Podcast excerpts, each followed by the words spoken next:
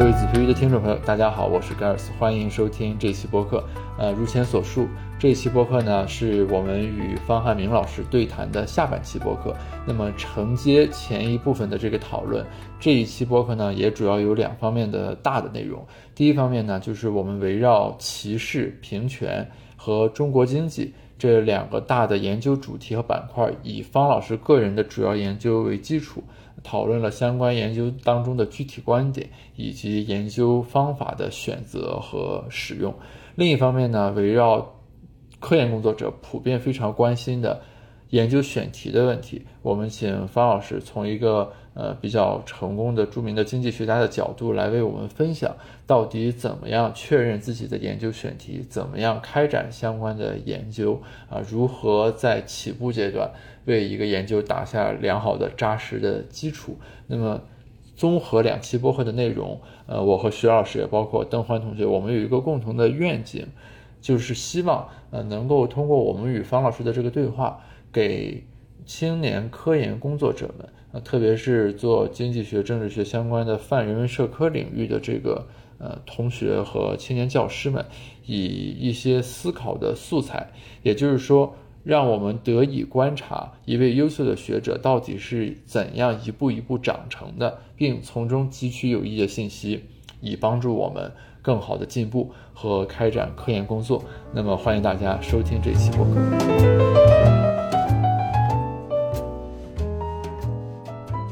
谢谢方老师，呃，关于呃模型的一些呃一些介绍。然后我们接下来呃还有一个比较大的一个话题，就是关于歧视。啊，affirmative action，还有一些平权运动的问题，就方老师在这方面也做了非常多的研究，包括二零零六年 AER 那一篇关于 Truth Search 的 paper，然后还有关于 mismatch 啊的研究，呃，以及啊非常非常多相关的一些一些研究，所以我们想请问方老师，就是您在这一类研究当中有一些呃怎么样的心得和体会？尤其是现在，包括随着一些新技术的兴起，AI，其实现在算法中，我们有时候也觉得会有一些歧视在里面。就想知道方老师对于这些最新的一些现象的一些分析和看法。啊，是的，这个问题也非常好。这个，啊，我最近呢，的确也又开始对这个歧视和那个算法的应用，呃，对歧视的影响，这个也开始又感兴趣了。我们我去年还跟，现在也在做一个一一些项目吧，就是。跟算法和歧视有关的，但是回到那个，先回到那个二零零六年那个 AER 那篇关于区分种族歧视、呃偏见和统计歧视这两个来，这个 racial prejudice 和 statistical discrimination 这这两个那篇文章呢，啊也很有意思啊。这个这个研究实际上是要需要有一个 community 的，这个这个很有意思。我们呃当时在 p e n 的时候。这篇文章就是我最早那个感兴趣这个问题呢，是我当时在还在 pen 博士的最后一年的时候，这边有有三个老师啊，John Knowles、Patrick Todd 和那个呃 Nicola Persico，他们写了一篇呃文章，关于也是关于这个 racial profiling in motor vehicle searches 这个呃发展发表在 JPE 上面啊，在当时呢，他们让我做了一个。就说在他们在投稿之前让我做了一个呃 proofread，就读一遍看看有什么 comment。接着，呃，我呢我的那个博士论文就跟歧视有关的，但是他们这个让我那个 proofread 一遍，我读下来以后呢，我觉得那文章挺喜欢的，但是呢也有一些呃 critique，啊，就是说是呃有一个最大的 critique，就是说他们把那篇文章里面假设就是说这个警察不管。黑人警察、白人警察或者西西班牙裔的警察，他们的整个 racial prejudice 啊，对黑人、白人和那个西班牙裔的那种 driver 啊，这个开车的人的歧视呢，都是都是无差别的。哎，所以我我当时这个这个问这个问题的时候，呃，我我也把这个 comment 给给他们三位作者，他们说这个呃，他们数据里面没有这个 police 的那个呃 race information，如果有的话会怎么弄？所以我当时就。读完他们的文章以后，我就开始想这个问题：如果他我知道他们的数据里面没有这个这个这个 police 的 race information，所以就算我给他们的 comment，他们也法没法做。但是我想的是，如果有这个 race information of the police as well as race information of the driver，那能够怎么做？接着我实际上在一直在想那个问题。但是到二零大概二零零零四年左右，我在网上找，哪个那个州有这种数据啊？发现哎，佛罗里达它那个 Highway Patrol 网站上面说他们有这个 Vehicle Stop and Search Data，同时也有就说是他们一个所有的那个 State Trooper 啊，这个警那个警察，他们那个呃 Race Information 什么都有。那我想的就是他们这两个能不应该能够 match 啊？我就问他们写了个邮件说你们有没有这个数据可以给我？那个人他给我回个音说有，没问题，你给寄个 CD 空白的 CD 过来就行。那我立刻寄过去，就把数据那个来，他就寄过来。这是我我唯一的一个就是说自己要数据成功的这么一个案一个案例啊，就说真的是说，我当时哇，还就寄个空白 CD 过去，他就寄过数据寄过来，所以我们就开始做这数据分析。嗯，这没后来没法没想到呢，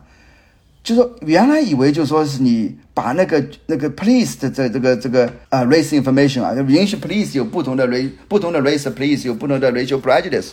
可能会啊 make it harder right to distinguish 这个 racial prejudice from 啊 statistical discrimination。没想到最后我们理论模型这个也是利用利利用一个模，就是说一个理论模型最后给了一些 unpre 呃 unexpected theoretical prediction。导致了我们可以用这个 unexpected theoretical prediction 来做一个 test。哎，这个关于跟你开始回的问题有关啊，就是说我们写这模型的时候，一开始下来也不知道，就是最后能不能帮助我们呃 come up with a test。但是分析出来以后，哎哎，这个结果真的很美妙，就是能够就说是让我们解决，让我们能够允许。这个 different、uh, place with different uh, races can have different prejudice and still allow us to test whether there is a racial prejudice from and statistical discrimination, right? 但是我对那个问题呢，就是说整个呃这个平权那个歧视问题呢，我是觉得呃我我个人呢就是觉得是个美国的一个比较大的社会问题啊。这个我们在这个歧视的研究当中的一些分析方法，事实上在别的地方也都很应用啊，比如说在中在美国的话，这个 racial prejudice 是个大问题，哎，在中国美 racial prejudice 不是大问题，但是有 gender bias 可以吧？还有有没有 female gender bias 也是个中国问题，哎，不光是美国问题，也是个中国问题，哎，啊，区域性的 bias，哎，这个你出呃籍贯 bias，啊，这个中国美国呃中国的 labor market 也是有这个问题，来，啊，这个呃 group bias 实际上是可以多多方面的来，我所以我们这个。呃呃，研究方法嘛，事实上在中国也是有应用的，但我这个东西呢，还是主要是呃在美呃运用在美国。我是觉得，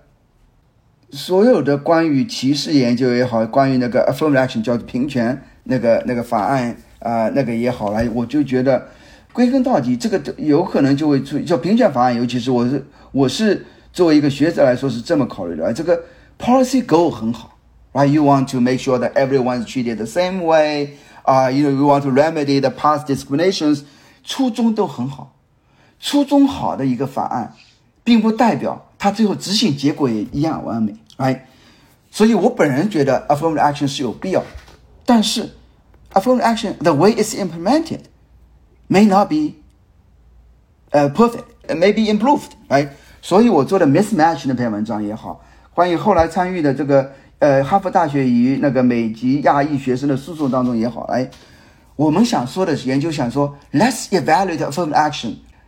用一个平常心来 evaluate affirmative action，不要带一个政治色彩，而不要说 affirmative action 就没没办法，也就不应该去去呃 take a closer look。来，我们作为一个实证研究的学者的角度，就是说，affirmative action has a good policy intention，but the way it's implemented may be improved，right？所以我们 mismatch 就想说什么呢？mismatch，就说你想帮助一个少数族裔的那种学生，让他们更加容易进入一个，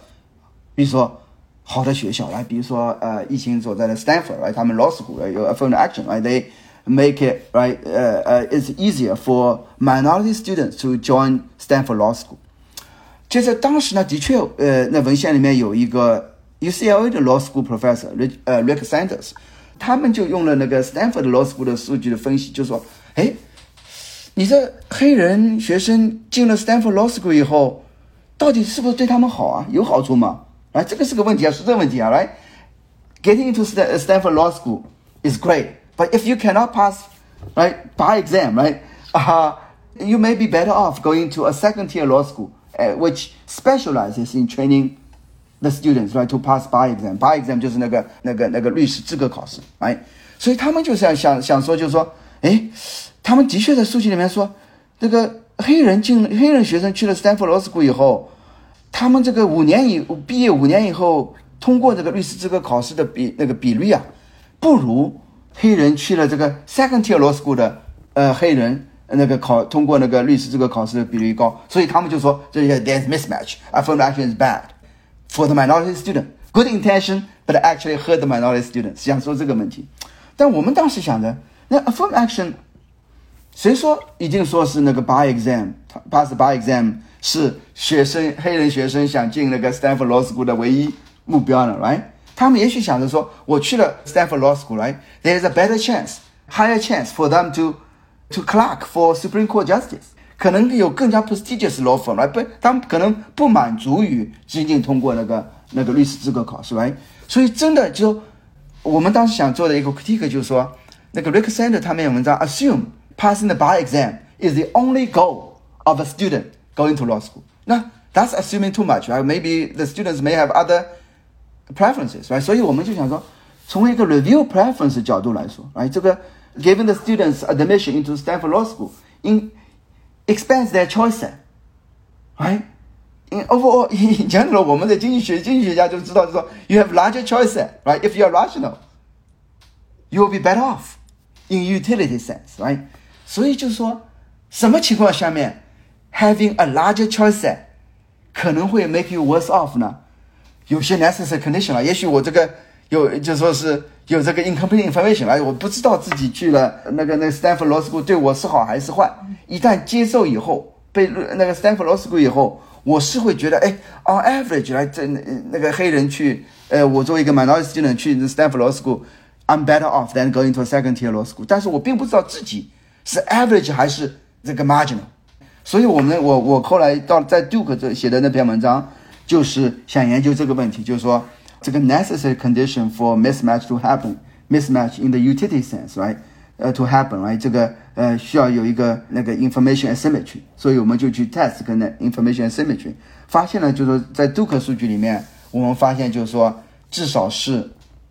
the necessary condition。of asymmetric information 是满足了。这个杜克啊，知道，they know more about the the treatment effect of a student at Duke than the student themselves。就是他们杜克有 private information，这个这个学生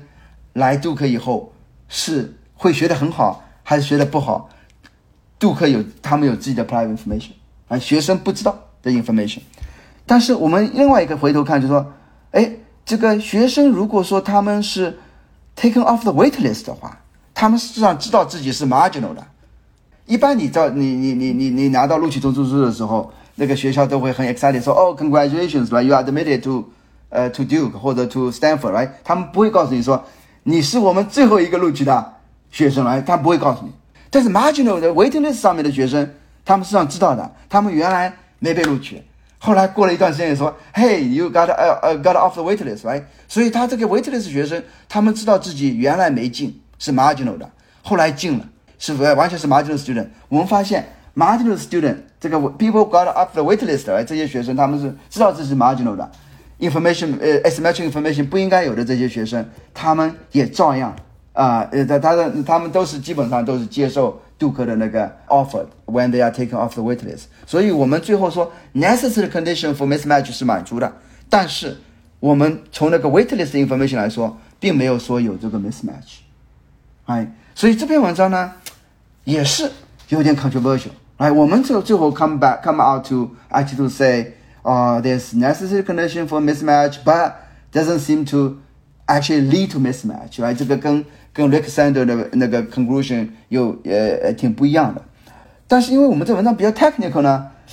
我们也没有 get into controversy。Actually，这个 reporter 他们也想来。呃，来采访我们来，这个我们也比较 careful，我们一般就是说是 qualify our statement， 这个那个，呃，因为这个做雷做做做这个歧视方面研究，现在变得非常 controversial，你稍微不对就得罪人了，来，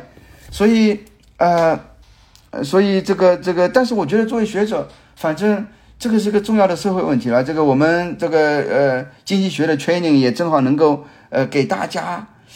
呃提供一些新的 insight 出来，这个我还是觉得应该。应该是积极参与这些呃社会问题的讨论啊。关于那个哈佛和呃美籍亚裔学生的诉讼当中，我们也是觉得这个，因为这个我的一个 co-author Peter a s t e c o n o 在杜克的教授来，他他是代表美籍亚裔学生。作为这个其呃这个 expert witness as economist 来，这个哈佛大学另外一面是是也是呃一个很有很有名的教授的 David Card 来 Nobel laureate，所以我们在那边对谈这个这个互相分析数据，我觉得挺好。呃，当然我是一直觉得就我是觉得就是说啊，这个哈佛他做的分析里面有一个用了一个 personal rating 来这个呃这个像非常主观的评价来这个 encode potential racial bias ethnic bias 来这个。这个我是觉得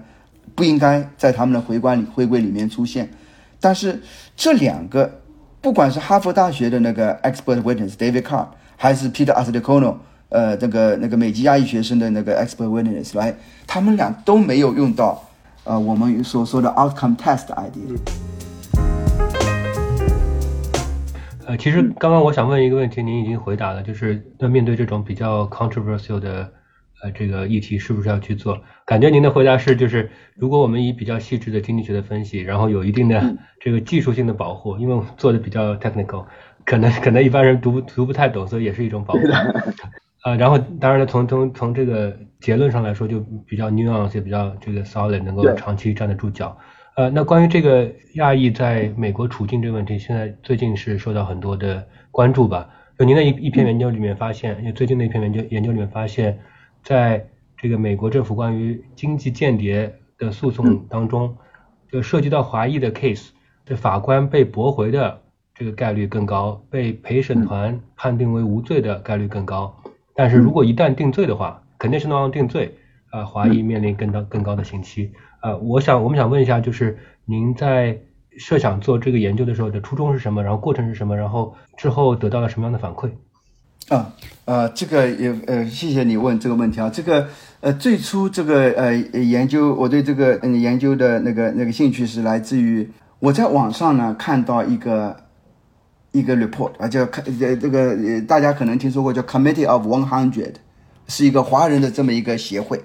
他那个 Committee of One Hundred 呢，他出了一个 report，是一个韩国裔的呃美籍呃学者 Andy Kim 写的。他的呢也是用这个数据，他呢是个律师，训圈的是律师，他那里面呢就，呃提供了几个两个图吧，就是基本上结果跟也是讲的，就是说过从从二零这个美国的那个经济间谍法案叫 Economic Espionage Act 是一九九六年通过的，通过这个法案的时候，主要目标是针对法国的。法国因为当时这个这个他们很明显的就说，因为你看啊，就说是有很很多法国公司被美国人长臂管辖，的确是一九九六年当时那个 Economic Espionage Act 是针对法国的，所以一九九六年到年到一直到二零零八年啊，呃这个华华裔的名字的那个被那个 Economic Espionage Act 那里面的两两个法法两个那个呃条款呃起诉的呢占的比例很呃不多，大概百分之二十不到二十不到点啊。到零九年，二零零九年以后，华人的被起诉的比例升到了百分之五十一。所以，Andy 那文章里面，Andy Kim 那文章里面已经有这两个数据，就说啊，这个呃呃 Chinese 呃 ethnic names 呃 Chinese names 啊，now you know accounting for fifty one percent of all the 啊 EEA Economic Espionage Act 这个 prosecutions。但是他也提到了一个，说那个。对于华人起诉的这些，他们最后的叫做 dismissal rate，dismiss 就说是法官就说把这个案子就 dismiss 掉了，就都都觉得你证据不足，呃，不足以不值得去审判，或者被判最后判能 non guilty 的概率呢，那个华人呃会被那个判判无罪的概率更高，他这里面有就有，哎，但是呢，他没有跟我们经济学里面那个呃呃歧视经济学里面一个很有名的一个叫做 outcome test idea 没有结合在一起。他就把这两个图放在那边，说：“哎，你看，你看，华人被起诉了很多，被被被 guilty，呃，被方 non guilty 的，或者判为无罪的这个这个概率要比白人高很多。”他就这写在那边，而这他这他也是 suggest，就说这里这里面有这个 ethnic prejudice against 呃 Chinese，right？你为什么这个很难呢？就说是因为那个 F 那个美国司法部总是可以说：“哎，我们。”那个起诉很多那个华人，是因为你们华人犯罪的多，哎，他们我们就说，这到底是为什么？就这么百分之五十一呃是华或者是华人被起诉是华人，并不表明他们是有 prejudice 的。他说你们就是华人犯罪的多，所以我们经济学里面就说是要把跟看跟那个 racial profiling 就结合在一起了，就是我们 racial profiling 怎么去区分这个是 pre prejudice 还是那个 statistical discrimination 呢？就是看说就就看到最后的 outcome，right？，这 idea 非常简单。如果你是那个做决定的人，在这现在这个是 DOJ 啊，这个这个起诉方，他们司法部如果司法部没有这个 prejudice 的话，他会对华人的那个 suspect 和那个呃白人的 suspect 啊，都会定一样的标准，啊，就说你证据收集到差不多有有足有一定的那种 level of confidence 以后，他才会起诉，，right？。但如果说对华人他是 racial prejudice、ethnic prejudice，他就说你是华人，我是要针对华人，我我就算我证据还非常 flimsy、非常 weak，因为你是华人，我就把又就要起诉你了，哎。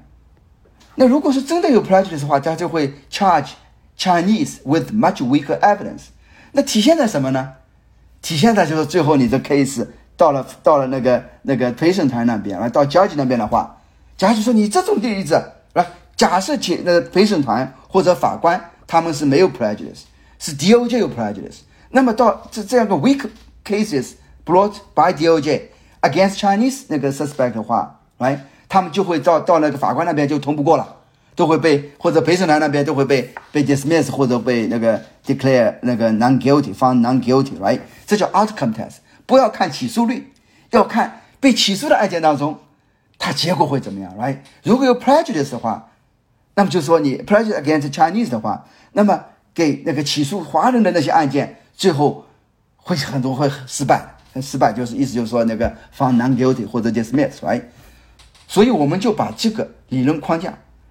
用到了那个 Andy Kim 那个数据，我们就加了很多其他的新的 case，呃，接着呢就是控控制了一些其他那个 Andy Kim 他当时啥都没控制，Andy Kim 就两张表，来，这个这个这个做了这些分析，做了很多 robustness check。还做了一些 stock market 的 reaction。我们这个比较有意思一个就是说，如果说假设的 stock market 比较是理性的，right？因为这个 economic espionage espionage act 啊，它是针对的是 trade secret secret，right？都是有一个 victim firm 的某个企业、某个美国公司的一个什么什么什么那个那个 trade secret 被被偷了，right？那这个这很多这种那个 victim firm，他们都是上市公司。那如果说 stock market 是一个 rational 的话，他们一看说，哎，你这个起诉的那个说，呃，起诉那个偷你的 trade secrets，如果是一个华人的话，他们会觉得你这那个 evidence 可能不是特别 solid 的，来，他们 stock market 就会 react 少一点。我们真的发现这样，来，如果说是这个一个 victim firm，它的 stock market 起诉那天，呃呃，reaction 就就 you know it's much much more much mild more mild，right？If the 呃，alleged spy was a Chinese，所以就说我们就从 stock market reaction 方面也是呃那个呃那个 support，right？这个呃 some of the prosecutions against Chinese spies were so-called spies，right? Were probably tainted by by 呃 by ethnic prejudice，right？所以我们这个文章呢，实际上也是我们有点担心的，啊，这个这个作为华人写这样的文章，来就呃，但是我觉得。我们也想说，就是说，你想，你想，真的是，呃，首先作为华人，我觉得，you know，we deserve to be treated right equally，呃呃，in front of the law。另外一个就是说，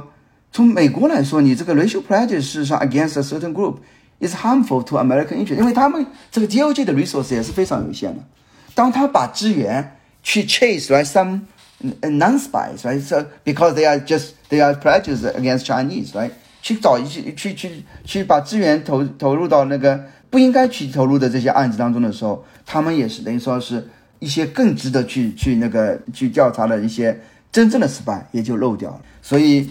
这个有什么反馈呢？就实际上是也是有很多有的时候我也不愿意接受这些邀请，因为很多地方叫要邀请我谈一谈啊这个案子啊，这呃在这个研究啊，我会跟他们分享一些这个。这个主要的结果啊就说是还是希望能够把那个背后的那个那个 test 这个这个检验的呃背后的理论啊什么的讲一讲啊，这个有的时候也真的是需要啊用那个 technical 的 details 来 protect yourself 来这个呃因为这个这太容易呃太容易被有一些那个 reporter 来就用一个标题来 summarize 来 very subtle findings，来我们最后这些研究最后都不是 smoking gun，都是 statistical evidence，来包括那个美籍亚裔学生诉和哈佛这个诉讼。最后，statistical evidence 在美国的法法庭呢，statistical evidence 是可以接受的。我听说这个，反正我们的那个那个那篇文章，这个 Stanford 那那个一心你在的那个呃 Scott 和那个洪斌老师他们那个中心也写了一个 policy brief，呃，据说也是有不少人读的，两千多个人吧的读了，有没有影响我真还不知道，大家特还挺感兴趣的，因为这个美国至少是他还是觉得。因为这个 China Initiative 现在也撤掉了，DOJ 也是意识到，对吧？有些 prosecution 肯定是 overzealous，right？呃，他们当然不会承认错误，啊，这个 DOJ 从来不承认错误，但是他们也许有的时候会，behind the scenes 会呃 do some adjustment，right？我也希望就是我们的研究虽然是个学术研究，啊，就希望有如果说能够在 on the margin，right？make it，呃，put make it。呃，make some small difference 啊，这个 DOJ 也许他们考虑到，咦，的确这些结果，这些研究结果也许真的是有点有点问题啊，就是说有有点那个呃启示的话，他们也许更愿意做一下 adjustment，right？但是我做这研究本身的目的就是，我也特地没有跟 Andy Andy Kim 合作，因为我跟 Andy 也是说了一下，我就说我们可以合作，因为我的文章的确是 inspired by his research，但是他当时的文章是 commissioned by Committee of One Hundred。所以，我最后跟 Andy 说，我是希望能做一个 independent research，吧？完全跟没有任何 funding agency 有关的 research，来，就是说，啊，反而是，you know，if our results reinforces or is consistent with his，right，it makes his 呃呃 initial findings more credible as well，right？所以，所以 Andy 也是，也是，我最近也是跟 Andy 正好有个机会交流，呃，他说非常好，就说是，呃，他也。因为我们之前交流过一次，但是我后来跟他说，我说我跟我一个学生做，我就不帮你引入了，因为我觉得一旦引入以后，你加呃加他加入合作的话，他也是他原来的 research committee one one hundred commission 的，所以就是说可能反而会呃让让让读者觉得我们的文章也是跟 committee one hundred 有关，来实际上没有关系。谢谢方老师刚才的分享，呃。接下来想问一个，其实是我个人很感兴趣的问题，特别是在您读您的文章里面，有两篇文章我特别感兴趣。其中一篇是和我的博士导师周立安老师合作的，是用微观的数据来刻画中国的这个房地产市场的发展，特别是房价的这个演进。另一篇是和我的本科同学、本科加研究生六年的同学邱新成合作的，描述中美两国的这个。呃，劳动力市场的，我感觉这两个文章都有一个共同特点，就是除了他关注中国问题之外，其实是用数据和统计的方法来刻画中国经济里面最基本面的重要问题，然后为大家来提供这个方面的特征事实。这恰恰是我们研究中国经济的时候，很多人面临的短板。就比如说一些最底层的因素，房价、失业、收入等等，反而没有那么精确的数据或者得到很良好的。刻画，所以说从这个角度来说，您能给我们讲讲您做这些研究的时候的一些感受和体会，以及比如说在未来来看，还有哪一些是这种比较重要，呃，刻画它的特征事实和描述它的演进变迁本身就会有价值的这种研究议题嘛？嗯，好的，谢谢你这个问题啊，就是呃，我开始提到就是说我对中国经济的研那个研究的兴趣也是呃慢慢呃呃培养起来的啊，就是。呃，原来呢就一直是啊一个读者吧，啊，对，我是也是读别人写的关于中国经济文章，但是第一篇呃开始提到跟蔡宏斌老师和徐立新老师合作的关于那个呃 eat and drink 那篇文章，啊，后来我回国的也多了，我每次回去我都是把它作为一个跟国内的学者交流，把自己等于说填补一些这个国内发生的很多 exciting 的这种呃这种事情的这个等于说 update 一下来，这个也是。呃，了解到很多呃 unique 数据啊，这个首先我觉得以前我们总是说，哎呀，你在研究中国问题，这个呃，does it have broader implications？right？总是好像需要 apologize，这个 you know，I'm doing research on China，呃，not about US。我现在觉得慢慢慢慢这个这个问题应该呃会有所改变，而且经常大家可能还会在 referee report 的时候呃得到一个 comment，就哦，what's you know, it's about China. It's very unique to China. 啊，这个 what's the implication for for uh, more broad implication？我现在觉得就是说，你看中国是世界第二大经济体，如果用 PPP 的话，第一大经济体啊，这个 It's one of the most important emerging countries，涉及到世界那个四分之一的人口。Chinese economy actually is interesting in itself。中国是过去二十年国际那个全球经济增长的呃最大的 contributor，right？we don't need to apologize that we are doing research about China, right? Understanding Chinese economy actually is, you know, a big component of understanding the global economy，可以这么说，right？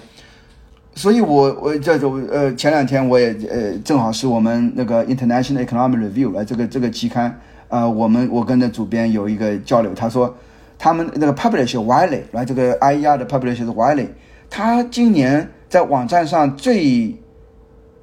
最常 search 的那个 item 哎 China a Chinese economy 是第二条，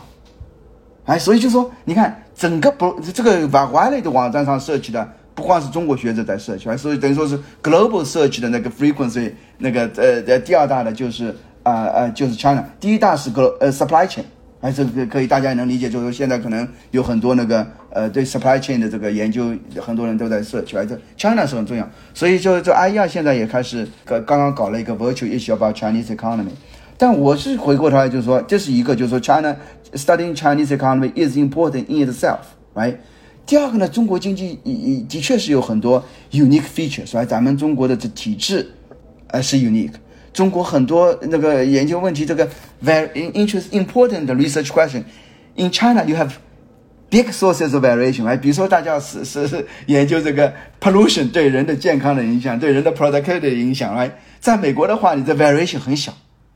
哎，这个是的，有些地方这个这个更加 polluted 一点了。这个比如说 highway 的出口处住的人，他们可能那个空气质量没有这个离那个离 highway 远点的地方，呃，那个空气质量好。但是 variation 很小。中国有 big variations in air quality，right？如果说你要研究这个 sex ratio imbalance 的影响，来，中国有不同的 county 之间有很大的 sex balance ratio 这个不同，哎，在美在其他国家没有这样子的 variation，哎，所以中国有很多 unique variation。提到这个房地产房价指数，哎。在美国的话，这个这个呃，这个叫呃 quality constant 这个呃呃 housing price index 最著名的就是 Case Shiller Index，来这个谢勒还拿了诺贝尔奖来，这个就说是用那个 repeated sales 来同一个房子第一次卖、第二次卖、第三次卖，它的价格的变动啊，因为是同一个房子嘛，那你价格的变动 accounting for depreciation 以后，啊就是就是那个 housing price index 就可以这样 construct 出来。那中国的 repeated sale 呢？首先 repeated sale 不多。第二个 repeat sales 价格不可靠，啊，这个这个二手房吧，它这个建有大家做很多那种阴阳合同这东西，哎，所以就说是价格不可靠，所以我们中国没法用 repeat sale，所以我们当时就利用了一个中国的 unique feature，中国的房子不是个 single family house，绝大多数都是小那小区里面的公寓，哎，小区呢经常有一期、二期、三期，哎，是在同一个小区里面的房子，在不同的时间段上市的。哎，一期、二期、三期的，有的时候会可能有两三年的时间。哎，同一个小区的房子，它的品质都差不多了。虽然不是同一个房子 repeat sale，但是同一个小区里面的第一一期的 apartment 和二期的 apartment 和三期的 apartment 可以想象成，其可以 very analogous to repeat sales，right？所以我们就用这个中国的 unique features，而这个不光是中国了，你像新加坡也好，这个 emerging country 绝大多数的老师，哎，绝绝大多数的那个那个那个那个 housing market。啊，像中国一样，是是主要是呃那个 housing project，right？所以我们就用这个来做扣价扣呃刻画了一个呃中国的房价指数，跟国家统计局的方法呢有很不一样。呃，国家统计局是按照那个那个每个每个月的这个平均售价，平均售价的话有一个问题就是说你这个像北京它的早期的那房子平均售那个那个那个住房啊还离市中心挺近的。啊，慢慢到三环、四环、五环越走越远了。哎，这个平均售价的话是没有考虑到这个房子卖的市场，呃，不同时期卖的房子的品质，呃，那地段什么都不一样。来，可以做些调整，但是你可以把，呃，肯定可以把我们想，呃，把我们做的那个，我跟周立安老师和和那个熊伟老师和顾全林，呃，一起做的那个指数呢，想象成是一个，呃，这个 quality control。啊，这个 housing price index 来，这个呃，还有另外一个问题，那个你你说你提到了，我跟那个呃裘新成呃同学呃，他是在 pen pen 读博士的一个那那博士生啊，做的关于中国劳动力市场、中美劳动力市场比较那篇文章，这个呢也很有意思。这个初中这个文章的 motivation 实际上是呃完全不同的一个问题。这 motivation 实际上来自于一个关于中国的养老保险那个那个改革的这个这个这个这个这个问题啊有有关的啊，这个大家国内提这个提高退休年龄啊，已经提很久了。中国的退休年龄嘛，大家都知道，呃，那个蓝领的女性五十，呃，白领的女性五十五，呃，男的是六十，都相对国际来说都很很年纪年纪年纪很轻了，所以。啊，而且这个退休年龄是建国初期大概五五年时候就定下来，一直没变啊。这个 life expectancy 增加了很多，但是呃退休年龄都一直没变。但是提高退休年龄很难，哎，很难啊。这个国内市场已经想提高退休年龄已经十多年了，呃，大概二零呃一二年开始提出说要提高退休年龄，一直推行不下去。我呢在国内有一次做了一个，呃，在复旦做了一个，呃，在这个叫谁来养活。啊，中国老人这么一个研讨会上面，给 就就说是介绍一下国内外的不同的退休年龄，就讲了一个，就说你看中国的国退休年龄实在太年轻了，应该可以提高退休年龄。接着，好，当时有不同报社的记者，光明日报、解放日报记者在在那边写啊，写了以后，接着有些评论的啊，这这个出来以后有评论，评论就说挺挺负面的啊，这个这个这个评读者就说说说提高退休年龄说说容易。我我想找工作，谁会给我工作？哎，哎，这问题我觉得挺好。他就说，你要提高退休年龄，你你要你你你提高退休年龄，这个这个这个策呃政策能能够实行的一个条件就是说，那些五十五岁的女性或者是那个六十岁以后的男性，他们想继续工作的话，有有这个企业能够继续雇佣他。但好，但但但但那个读者的意思就是说，哎，太难了。现在三十五岁、四十岁的找工作都很难，你叫五十五岁的再去找工作很难。那我们经济学来说，哎，你找工作难，是因为你自己想要的工资高，啊，如果你真的是工资降下来，你你你你总有人愿意雇你吧？哎，那这为什么？就是接着我们就实际上我跟那个上财的一个张张毅老师在做的一个研究，说就想研究为什么中国老人年纪大的人他们找工作那么难。原因是因为他们的工资预期降不下来，他们在他们预期的要工资下面，没有雇主愿意雇他，OK，没有足够的雇主愿意雇他们。那我们接着就要问问这个问题了：为什么中国老人的那个年纪大的那个那个老人的那个工资预期那么高？接着我们就想说，中国年轻人的 productivity 上升太快了。哎，这个我们知道那篇文章叫《Growing Pains》。成长的烦恼的这篇文章，那个跟张毅老师那篇文章是 Growing Pains，因为中国的这个抠火图抠火的是每每这个这个年轻人的 productivity 增加太高，他们年轻人的工资也涨得很快，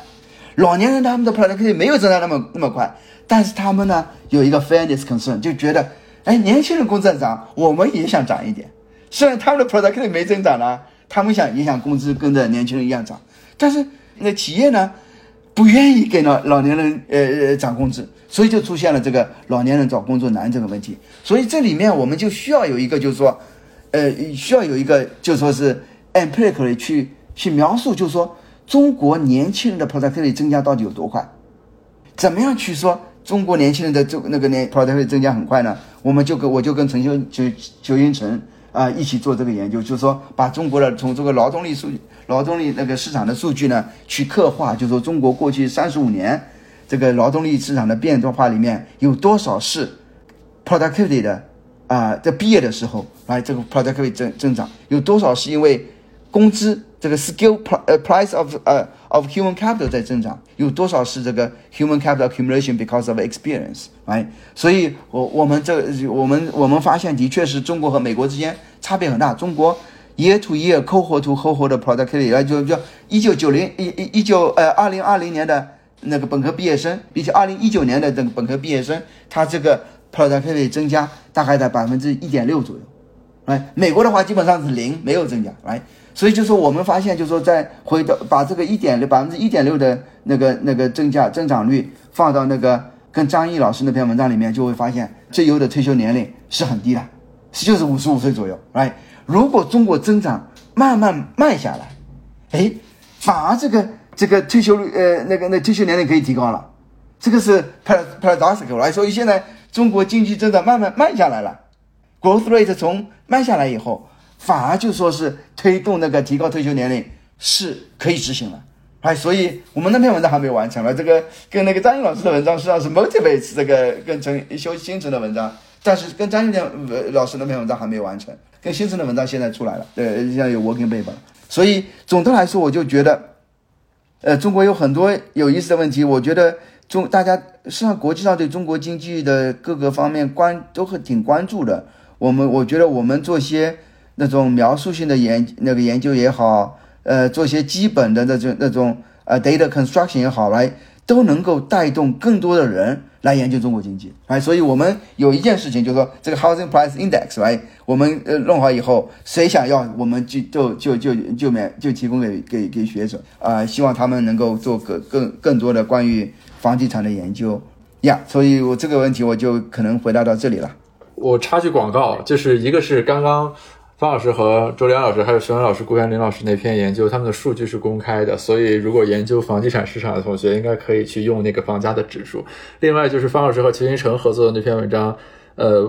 不带任何吹捧的色彩，说那个文章的图真的非常漂亮，就是文贤 歌而知雅意那种感觉。我因为我听方老师讲过一次，徐云成在我们那个内部 seminar 上讲过一次，就如果没看过这个 paper 的同学，是非常建议去看一看，就是哪怕你不读后面部，你看看他怎么样 motivate 这个 paper，用图来刻画那个。特征事实真的是我读过文章里在这方面做的非常好的，很多人都反馈说这个文章讲得很清楚，啊，这个怎么样把那个 cohort effect、experience effect 和 time effect 三者怎么区分开来啊，讲得很清楚。哎，星辰这方面做了很多工作，他是一个非常仔细、非常刻苦的学者。啊，这个呃，我我给他也这边打个广告，他是非常优秀的学生。我我把这篇文章的图还发给过这个。我们做基金经理的同学，他们特特别喜欢，对他们来说很很重要。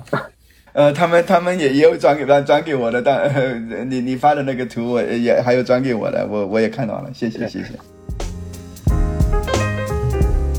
呃，谢谢方老师的分享，呃，收获非常大。然后我现在就站在就是一个博士生或者是其他年轻学者的角度问两个方面的问题，一就是关于 training。二就是关于选题这两个问题，我相信年轻学者都非常的感兴趣。评论区也有观众提到这两个问题。呃，我先说 training 吧，就是如果比如说我们想做一些 structural model，我们也知道需要理论，也需要计量，然后也需要大量的 coding。像 Michael King 教授就提过，有时候 debug 都三个月过去了。然后，对，所以我们想知道方老师，您觉得年轻学者需要具备哪些 training 或者 portfolio，就是一个 toolkit 是比较好的，对于以后的研究可以走得比较远？这是第一个问题。第二个问题就是说，选题就是现在博士生肯定都非常关注这个问题，怎样选到好的题目呢？如果题目有时候太大或者 too ambitious，就是我们会面临一个 tractability 的问题。但是如果选的太小了，似乎我们也觉得意义不是很大。所以我们怎样去把握一个 tractability 和 feasibility 这样一个 trade off？想听一方老师对于年轻学者以及怎样更好的走一条学术道路有什么建议？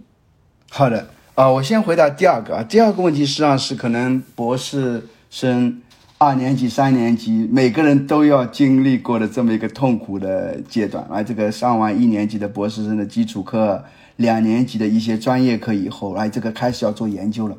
怎么办啊？这个呃，我们经常会出现就是说这样的问题，就是学生有些我们博士生他在国内读过硕士的，哎。原来在来判读博士之前，他们觉得自己是怎知道怎么做研究的，读了两年以后觉得完全不知道怎么做研究了。他们觉得，我总是跟他们说，不是因为你你你倒退了，而是因为你自己的标准高了，哎，你自己开始觉得，哎呀，原来做的有些研究，这个没有想，就说是现在觉得啊不够。起点不够高了，是你自己标准提高以后，你才觉得自己不会做研究了。所以你发你发现就是说，哎呀，这个现在真的不知道怎么入手，这是完全正常的，啊，每个人都经历过，我自己也经历过。OK，啊，很多我知道的现在做的很成功的老师，他们跟我私下交流的时候都说，曾经经历过，如果再找不到一个题目，就准备去业界的这样这样子这样子一一个一个一个痛苦阶段哎那怎么做？这选什么题呢？你开始提的也是非常普及的这个问题了。你选题目呢，就是说，如果太简单了，你这个东西一眼就能看出答案。啊，做理论的话，你说，哎呀，这个结果都已经基本上都都能看到了，那这个题目就不值得做。哎，啊，你如果说那个题目又太大，一点都没有一个，就是说能够。啊，有 concrete step 来，这是这这个能够一点都想不到，就是个很大很难很很虚的问题的话，那你又不够扎实，还不够实在，来不够 concrete，来，所以最好的研究问题就是说，呃，是那种你能够跟你的导师或跟你的同学，所以我任何做研究刚开始的时候，哎，我都建议你跟你的同学。高比你高一年的同一年的这个愿意听你谈研究的人都讲讲，就是我在有在考虑这个问题，哎，你觉得怎么样？这个呃，大家 brainstorm 就是看，呃，economics is social science，你一定要就是看就就就把它当成就说是 community with others，是吧？不要一个人自己在那边想或者只读文章，要跟人家交流。当别别别人就算不跟你做同一个同一个研究的话，if your research is interest other your students your fellow students。should be interested in your in what you are 呃 studying，right？首先就说你要知道，就说题目呢，就说是要至少是有人觉得你呃，你跟他讲了以后觉得哎，that's interesting，I want to know the answer，但是又没有就说是好像结果就一目了然。那这个怎么去弄呢？就是说，一般就说是你就觉得就是说你你一定要就说这这个题目就说 you don't know really what's the answer，哎，但是你又写，你就是答案可能是这个，可能是那个，你说。You don't know until you have done the research，这是一个很重要的。然后你呃，the answer to the research question cannot be pre 呃 ordained，right？你就真的是一开始做研究之前是不知道的。第二个呢，你要能看到，就说，my first concrete step，也许就是说，哎呀，这个我先看看这一方面，看看 reduce form 或者 data 里面有没有这些呃这些 basic pattern，啊有没有 interesting pattern，right？呃，接下来就说，然后 just go from there，慢慢一步一步的就这样子。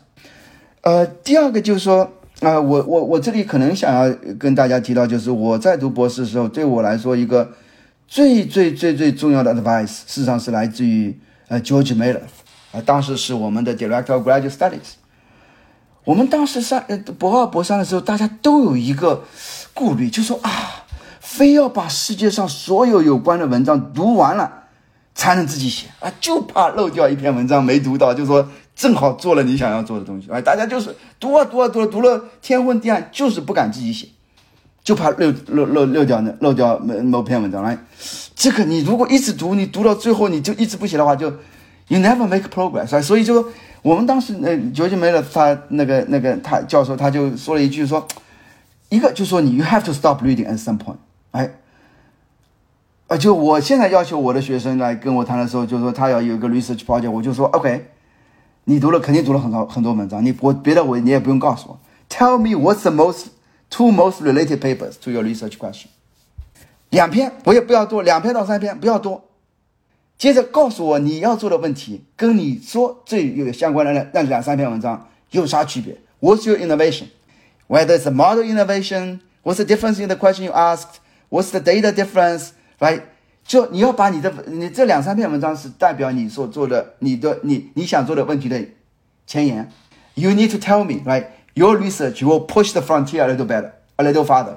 这是这第一个，就是说你不能，你不必要告诉我所有的文献，这文献最后读不完的。啊，你这这我当时就是有一阵子，我读我读博二的时候，大概花了一千美元，当时呃复印文章，当当时这个这也没有这个打印的，就是到图书馆去复印。我的沙发上堆满了文章，我最后都没地方坐了。我都读的天昏地暗，我都真的不知道怎么写。我最后去问老师说：“说说，you have to stop reading 了，你是读的够多了，start writing your own。”哎，这是第一个。接着，那 start writing your own，你你你你你不是怕那个漏掉那个那个文献吗？我后来那老师说了：“If you didn't read the paper，你如果说真的已经读了很多了，right？你知道你的 top two or three paper that you know your paper is different from these two or three paper，right？” 就算你漏掉了一些文章，有的时候会的。他说你这个真的漏掉了一篇文章，你如果说没看到文章，你真的你的 research 真的是跟那文章是 independent 的话，你撞车的可能性不大了。如果真的撞了，你也可以 find some different，因为你没有看，你不是 plagiarism，没看到人家文章嘛。你这个那个那个那个最后有有有漏掉那篇文章，也是个 honest mistake，你总会最后总能找到一些不同。哎，我目前经历就是说。你自己读了很多文章以后，真的跟别人撞车的可能性并不大。真有了，你也只能说 OK，take it as unfortunate fact，哎这个有整个研究 career 当中有可能有这样子会发生了，哎你就 honestly 就是说 OK，the paper somebody have done it，what I wanted to do，来这个就放弃了，哎这个这但是这样子可概率真的不大。第二个就是说要建议就是说大家这是没人说的这句话这是非常重要，他说。你千万不要把你第一篇文章想象成是你这辈子最好的文章，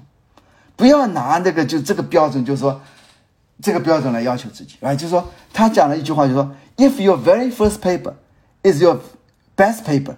your career is downhill from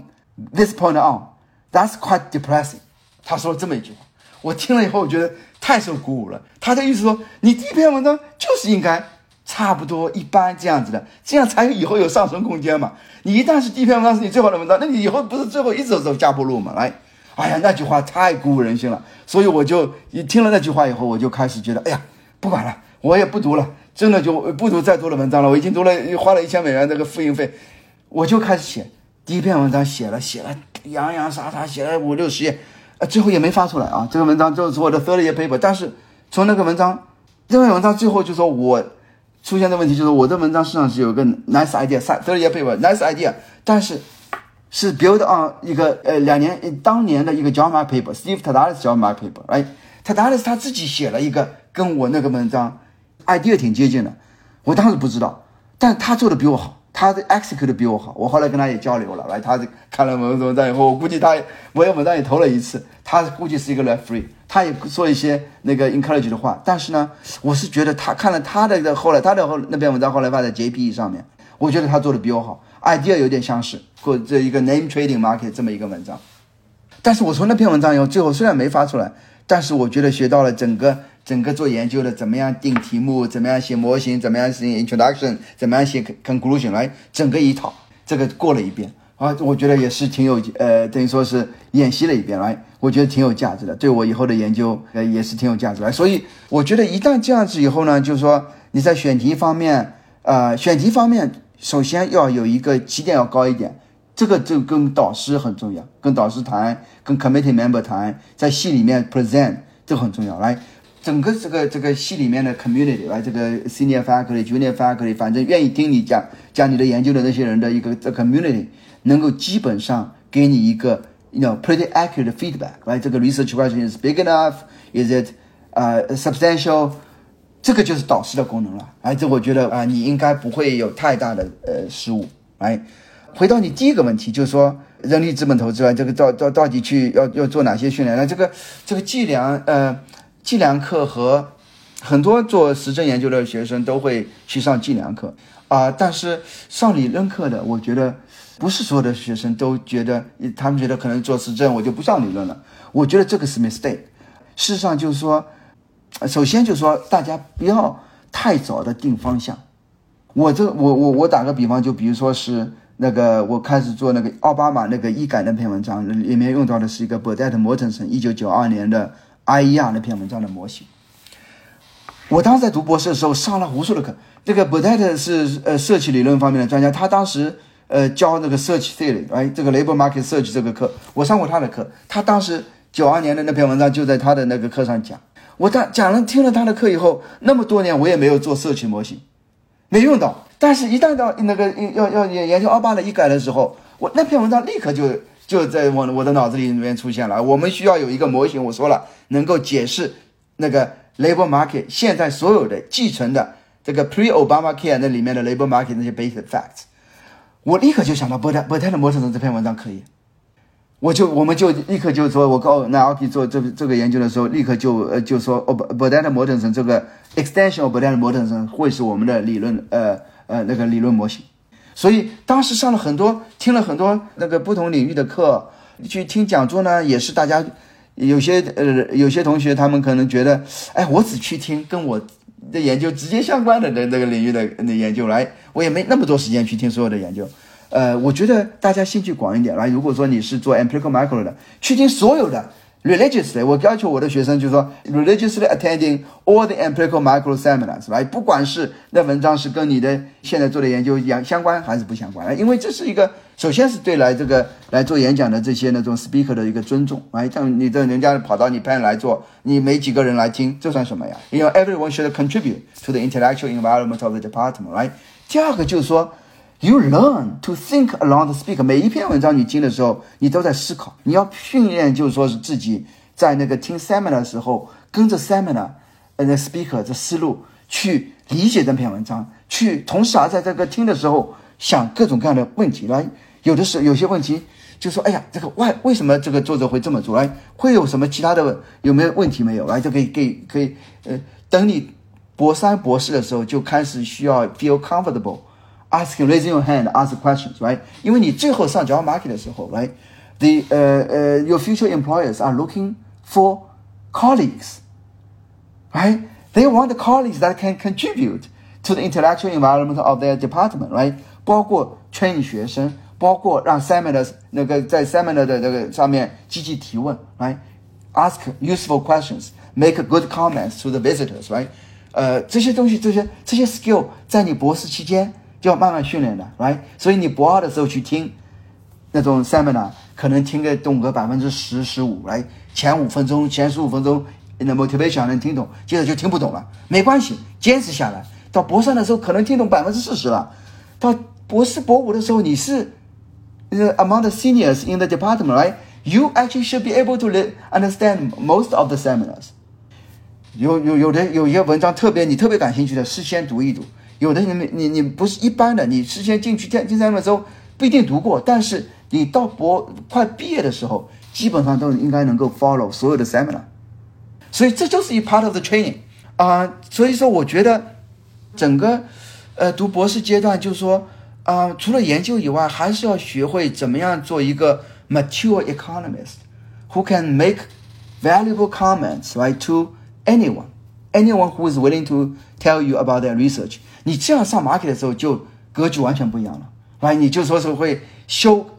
a broad understanding of the you know 呃，你你跟比如说去某个地某个系去访问，right？啊，这个他们呃去给 job talk，right？你会有很多跟呃 faculty one to one 啊 meeting，right？他们就在那边考察你，right？Can can we have a good conversation about economics？right？Can you 有些人有些学生他只能讲自己的 paper，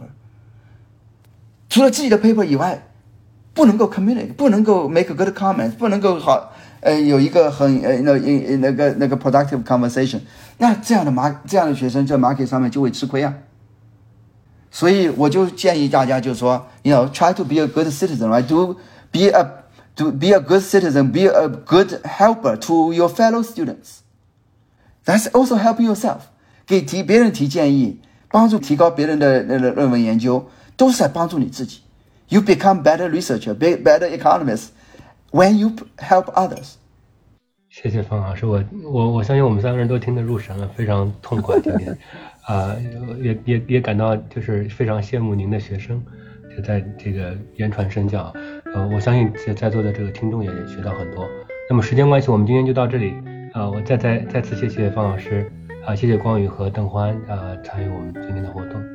好的，非常感谢各位，啊啊，这个很高兴有这个机会和大家交流。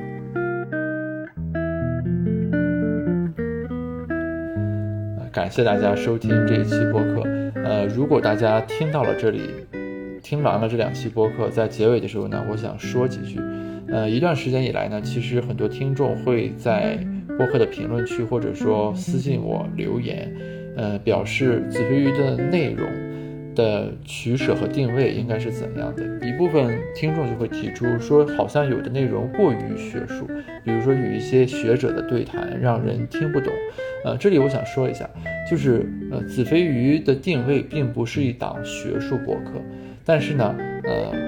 我也不会拒斥学术领域的嘉宾前来。为什么呢？因为学术只是若干种工作当中很普通的一种，它不值得被过分的神化，也不必把它推上圣坛。呃，在我心中，邀请学者来录制子非鱼，和邀请大厂工作的同学们，呃，金融领域的嘉宾们，呃，创业前沿的企业家们来录直播课，其本质都是一样的，都是希望在我们的对话当中呈现我们的所思所考，然后给